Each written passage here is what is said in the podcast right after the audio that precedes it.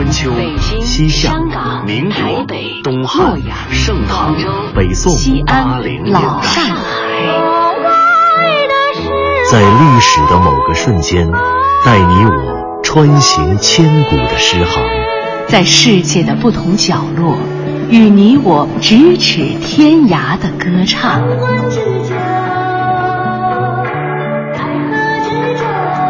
品读歌声里的诗行，吟唱诗句中的乐章，《诗遇见歌》第二季，归来吧，《诗经》。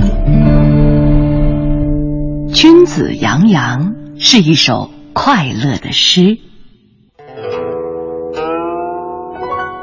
相传，遥远的西周是一个君子国度，礼乐是君子的生活与信仰。在《诗经·十五国风》中，有一个篇目叫《王风》，他所收录的诗篇都是来自东周洛邑，也就是今天河南省的洛阳一带。郑玄在诗谱中谈王风言：“其因哀以思，后以象征王道之衰微。平王东迁之后，随着周王室的衰微与诸侯的崛起。”西周君子与他们的礼乐成为了日益衰微的哀歌，而在王风中就收录了这样的一首关于礼乐的诗。他写下了翩翩君子最后的狂欢，奏响了春秋战国礼崩乐坏的文化哀歌。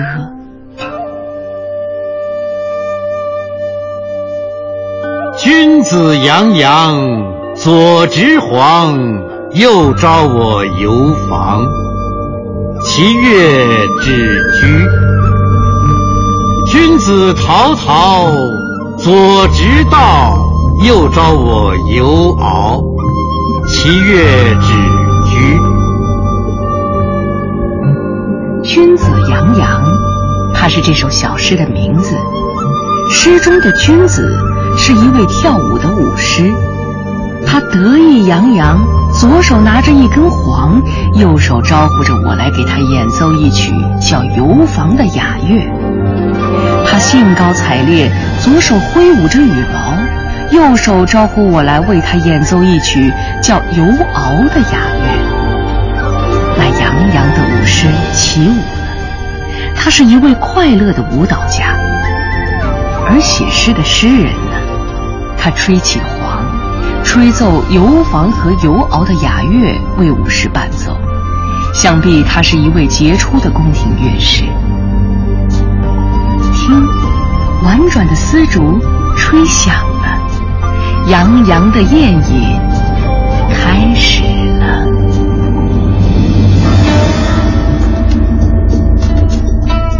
看你那洋洋得意的模样，左手拿黄。右手唤我，好吧，好吧，我陪你奏一曲《游房》。走下朝堂，推开洞房，游房，游房。看你那陶陶的醉貌，左手挥舞羽毛，右手唤我，好吧，好吧。我陪你奏一曲《游敖》，君子去朝，歌舞来朝，游敖，游敖。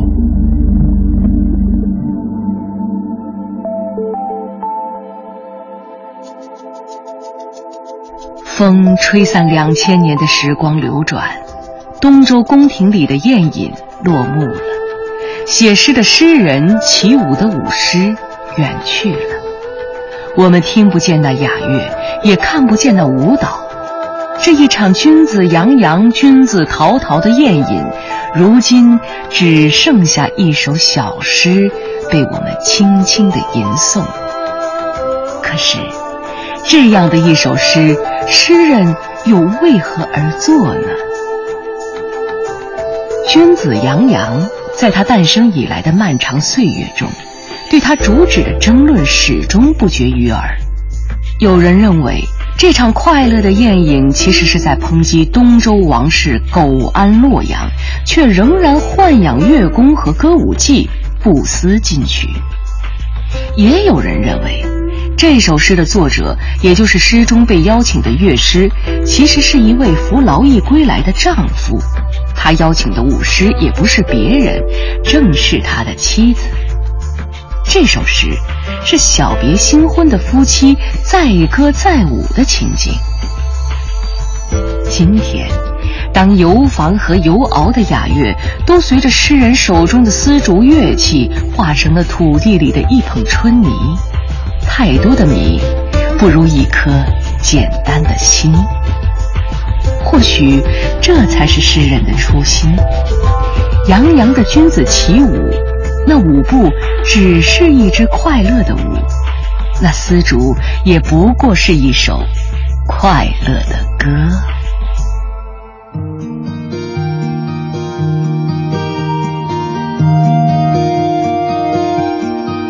有多久没有注意阳光照在身上的感受了？温暖，那最最单纯的温暖，我们都有的。有多久没有注意只跳出一瞬间的喜悦了？星星，那最最感动的星星，我们都要的。不是只有华丽的衣服穿在身上才会温暖的，那毫不在意的淳朴。自由自在的。不是只有惊天动地的方式才能得到满足生活，的。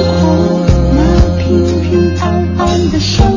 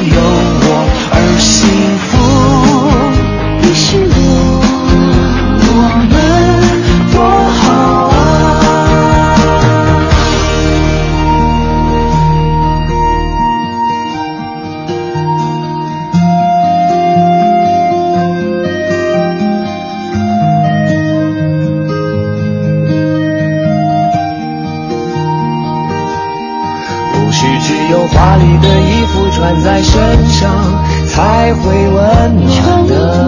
那毫不在意的淳朴。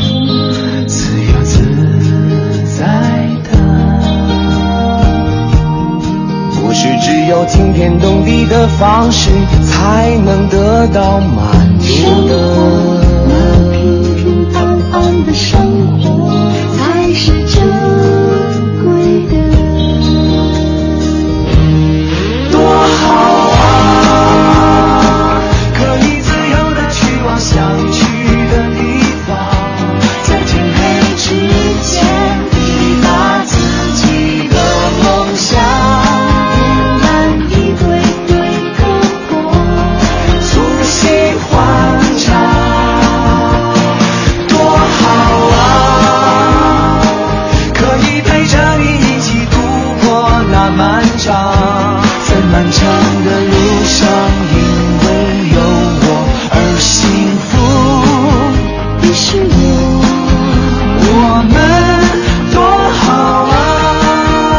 听众朋友，本期《诗意见歌》即将结束。节目策划：全胜、钱琳琳、徐冰，制作人李晓东，撰稿刘滴川，主持人张万万，诗词诵读方明、王旭，录制合成杨琛，编辑郭方慧、夏文，责任编辑柳青，监制赵永礼。本节目由中央人民广播电台中国民乐数字频道出品，对台湾节目中心、中国之声新媒体、中国广播客户端联合制作播出，下期再会。你是我。